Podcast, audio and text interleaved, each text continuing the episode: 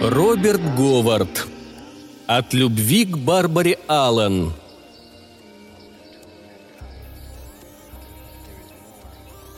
В последнее время дед начал сильно сдавать.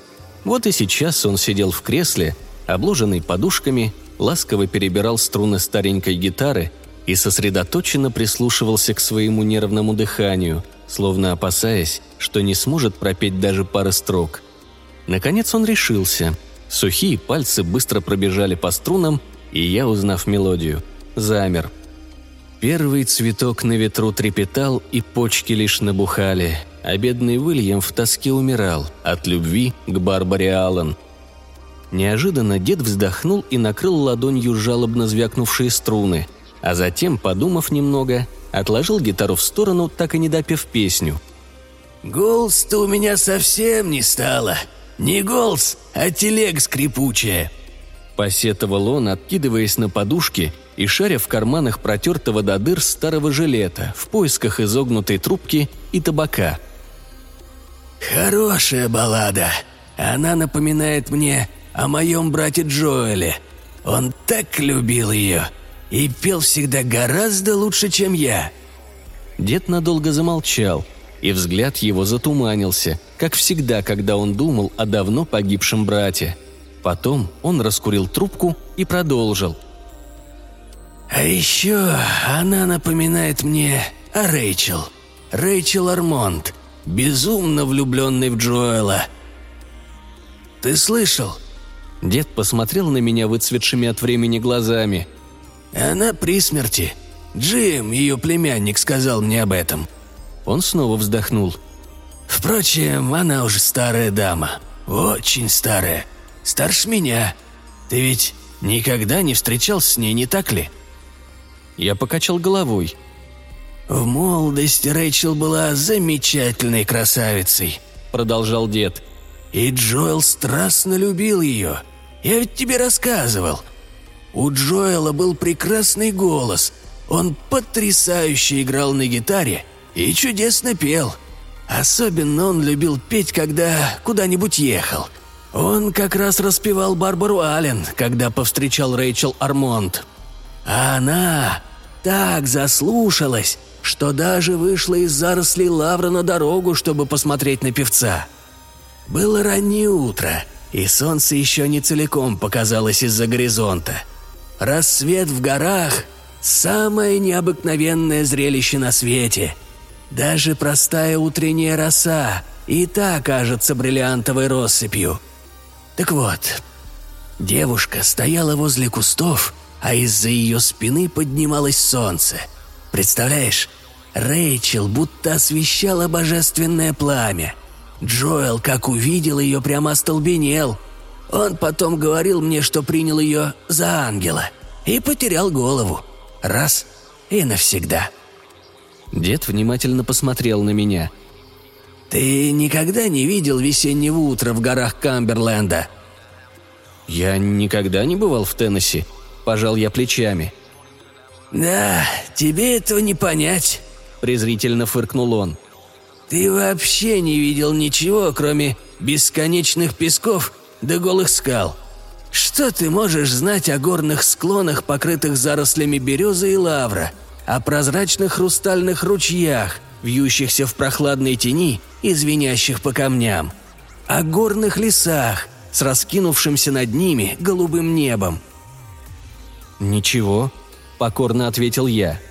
Однако не успел я проговорить это слово, как ясно и отчетливо представил все, о чем он говорил. Настолько живо, будто родился в тех местах, и воспоминания о них навсегда остались в моей душе. Я буквально ощутил запах цветущего кизила и блаженную прохладу пышных лесов, услышал, как звенят по камням невидимые ручьи. «Где уж те знать?» Он с жалостью посмотрел на меня. «Не твоя вина. Джоэл всей душой любил родные края. Он вообще не покидал тех мест, пока не началась война. Проклятая война. Она все перевернула вверх дном. После нее все изменилось. Я отправился на запад, как и многие другие из Теннесси. В Техасе мне жилось неплохо, лучше, чем дома, и я ни за что не вернулся бы назад. Но теперь, на старости лет, мне часто снятся дом, горы, леса». Остекленевшими глазами он уставился вдаль, видя что-то известное лишь ему, блуждая по закоулкам своей памяти, как часто это происходит с глубокими стариками. «Четыре года под началом Бетфорда Фореста», — наконец заговорил он. «Это счастье служить под его командованием. Старина Бетфорд был прирожденным кавалеристом. Он мог без устали скакать целый день, неделями не есть и спать на снегу. А видел бы ты его в бою! По коням! И мы стремглав несемся на врага. Форест никогда не прятался за наши спины, а дрался за троих. Его саблю не каждый солдат и поднять-то мог. А уж острая была. Никогда не забуду ту глупую схватку, когда погиб Джоэл. Мы неожиданно выскочили из ущелья между двумя невысокими горами и наткнулись на караван фургонов Янки. Его охранял отряд кавалерии. Мы ударили словно молния и разнесли врага в клочья. Как сейчас вижу Фореста.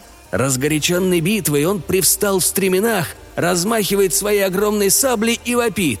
«Вперед, гей, парни, гей!» И мы завыли, как дикари, и ринулись вперед, и никого из нас не волновало, уцелеет он или погибнет, покуда с нами наш командир. Мы долго преследовали тех, кто пытался бежать, по всей долине. Когда бой закончился, Форест остановил коня возле своих офицеров и сказал, «Господа, похоже, мне перебили выстрелом одной из стремян». А оказалось, что его левая нога каким-то чудом выскочила из стремени, а стремя подбросило на скаку, и оно легло поперек седла. Сам Форест, увлеченный дракой, не заметил этого. Я был тогда совсем недалеко от него. Мой конь пал, ему прострелили голову, и я стаскивал с него седло. Вот тут-то и подошел мой брат Джоэл, улыбающийся, освещенный сзади утренним солнцем. Но он, видно, ошалел от боя. У него было такое странное лицо. Увидев меня, он резко остановился и пристально посмотрел, как будто не узнал. А потом сказал такое... Ничего более странное от него я не слышал. «Вот это да, дедуля!» — воскликнул он. «Ты снова молод! Ты моложе меня!» И в следующую же секунду замертво свалился к моим ногам. Шальная пуля попала ему прямо в лоб. Дед повел плечами, словно ему вдруг стало холодно, и опять взял гитару.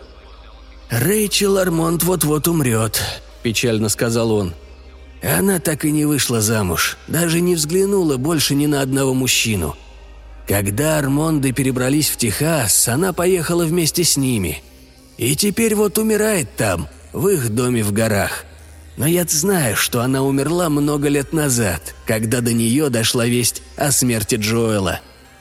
Он забринчал на гитаре и запел, странно подвывая, как горец. Мчался на запад и на восток, душа изнывая страдала, и был у болезни его исток – любовь к Барбаре Аллен. Из общей комнаты на другой стороне дома отец крикнул мне – «Уйми этих дрочливых коней! Слышно даже, как они легают стены конюшни!»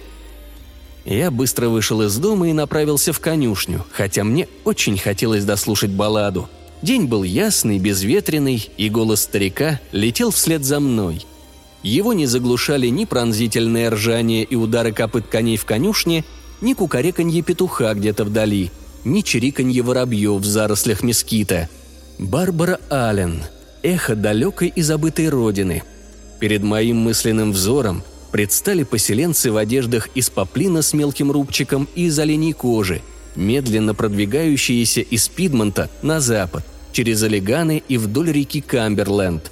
Они шли пешком, тряслись в громыхающих фургонах, которые тащили неповоротливые валы, скакали на лошадях, а по ночам всюду звенели гитары и банджо, у костров, у одиноких деревянных хижин, у чернеющих при свете звезд рек, на бескрайних горных кряжах. Барбара Аллен, связь с прошлым, тоненький мостик между сегодня и таким уже далеким и зыбким вчера – Я открыл конюшню и вошел внутрь. Мой мустанг Педро, злобный и непредсказуемый, как и его родина, порвал недоуздок и пронзительно ржал от ярости, нападая на гнедого жеребца, обнажив в оскале крупные зубы, сверкая глазами и прижав уши к голове. Я схватил его за гриву, рывком развернул, резко ударил ладонью по носу, когда он вздумал коснуться меня, и выгнал из конюшни. На прощание он попытался легнуть меня задними копытами, но я, хорошо зная его характер, успел увернуться. А про Гнедова я и забыл – Доведенный до неистовства нападением «Мустанга», он готов был убить любого, кто по неосторожности подойдет к нему слишком близко. Его стальная подкова едва задела мою голову, но этого оказалось достаточно, чтобы у меня перед глазами вспыхнула молния, и мир померк. Первым, что я почувствовал, когда сознание возвратилось, было движение. Меня подбрасывало вверх-вниз, вверх-вниз – Затем кто-то схватил меня за плечо, а чей-то голос со странным акцентом проревел мне прямо в ухо. «Очнись, Джоэл! Ты спишь в седле!» Я резко открыл глаза. Я ехал верхом, и подо мной был тощий измученный конь. Со всех сторон меня окружали всадники в потрепанных серых мундирах, усталые и хмурые. Мы ехали между двумя невысокими горами, поросшими густым лесом – из-за людских спин и крупов лошадей я не мог рассмотреть, что лежало впереди. Занимался серый рассвет. Было зябко, и я поежился. «Скоро взойдет солнце», — проговорил, растягивая слова один из всадников. «Да и бой, похоже, нас ждет жаркий. Тогда и согреемся. Думаю, старина Бетфорд гнал нас всю ночь не для того, чтобы позабавиться. Говорят, впереди, через долину, ползет караван фургонов. Я никак не мог понять, что происходит. Когда-то все это уже было. Но где, с кем и когда, вспомнить не удавалось. Я судорожно провел рукой по лицу, а затем почему-то сунул руку во внутренний карман. Там оказался старомодный снимок. С фотографией мне улыбалась незнакомая девушка удивительной красоты, с нежными губами и дерзким взглядом.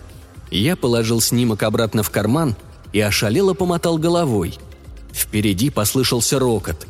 Мы выезжали из теснины, и перед нами раскинулась широкая долина, по которой двигалась цепочка неуклюжих, жутко громыхающих фургонов.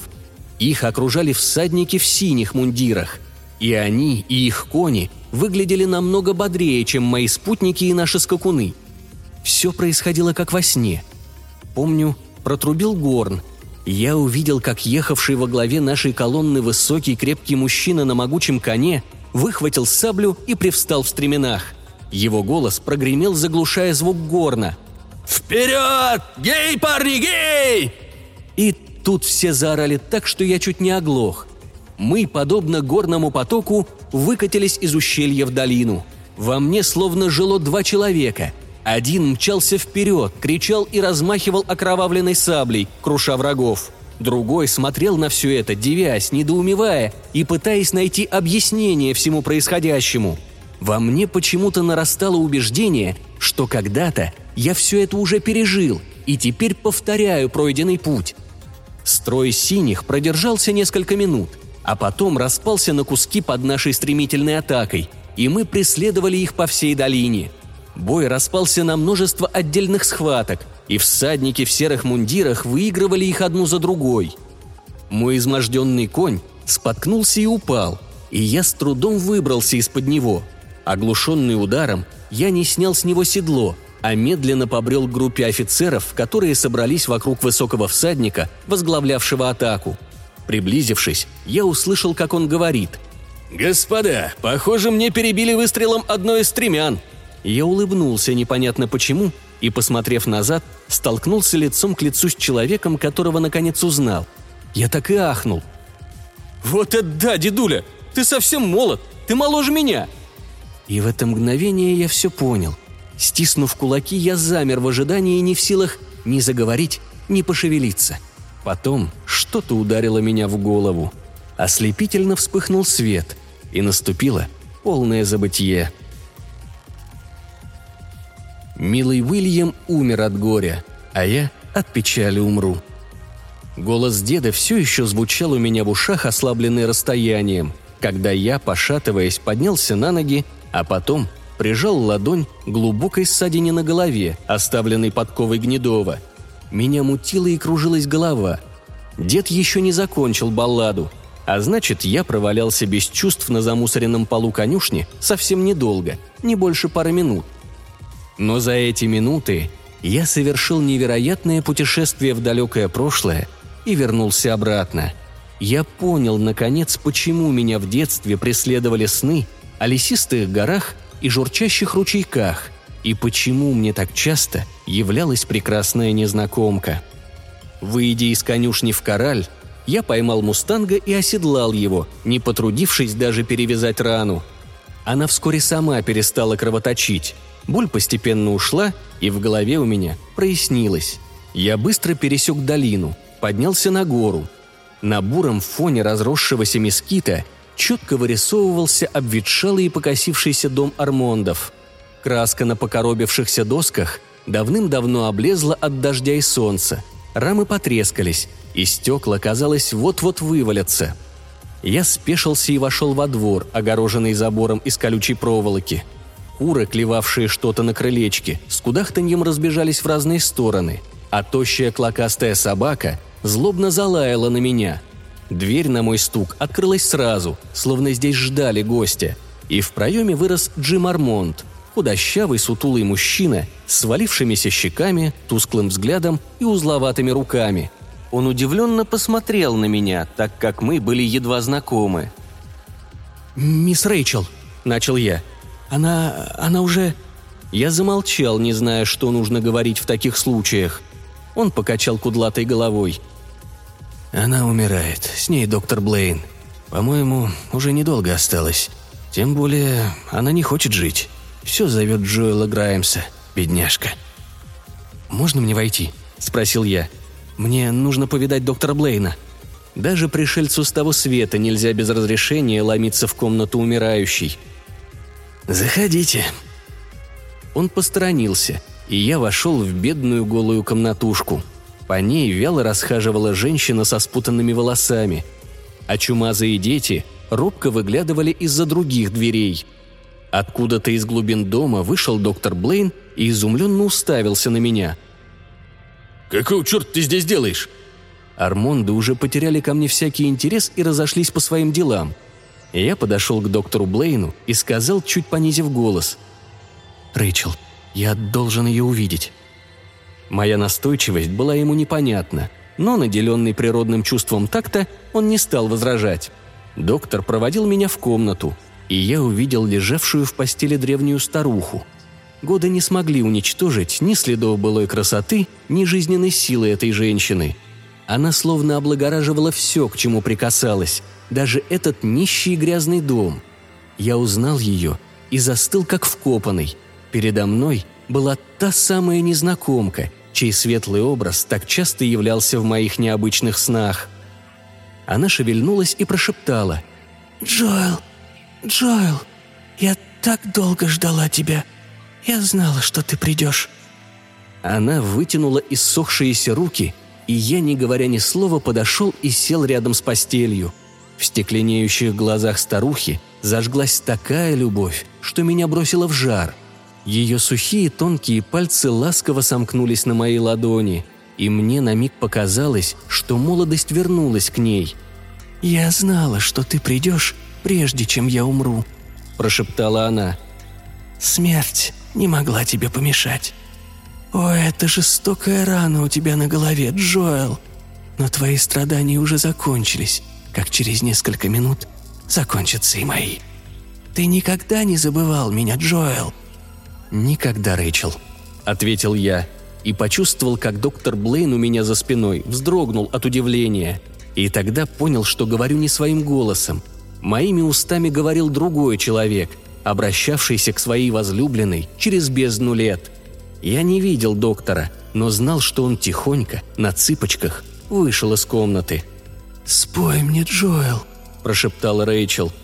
«На стене висит твоя гитара. Я сохранила ее для тебя.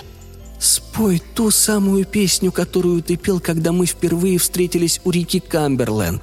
Она всегда была моей любимой». Я осторожно взял в руки старую гитару, даже не подумав о том, что прежде никогда не играл. Пальцы сами по себе побежали по истрепанным струнам, и я запел совершенно чужим голосом, глубоким, бархатным и очень красивым. Ладони умирающей обхватили мою руку, и, посмотрев на старую женщину, я узнал девушку со снимка, который разглядывал на рассвете в теснине – и в один день земля приняла двоих, а на утро, о боже правый, ослепительно белый куст рос возник и напротив шиповника алый. Потянувшись друг к другу, кусты сплелись и накрыли могилы шатром. Это души влюбленных навеки слились, обретя, наконец, общий дом. Струна с громким звоном лопнула. Рэйчел Армонт лежала не шевелясь, а на ее губах – играла счастливая улыбка. Я мягко высвободил руку из ее холодных пальцев и вышел. У двери меня встретил доктор Блейн. «Умерла?» «Она умерла много лет назад», – тяжело вздохнув, ответил я. «Она ждала его всю жизнь, а теперь должна ждать еще где-то там. Будь проклята эта война! Она все ставит с ног на голову и так переплетает судьбы, что сама вечность не может их распутать.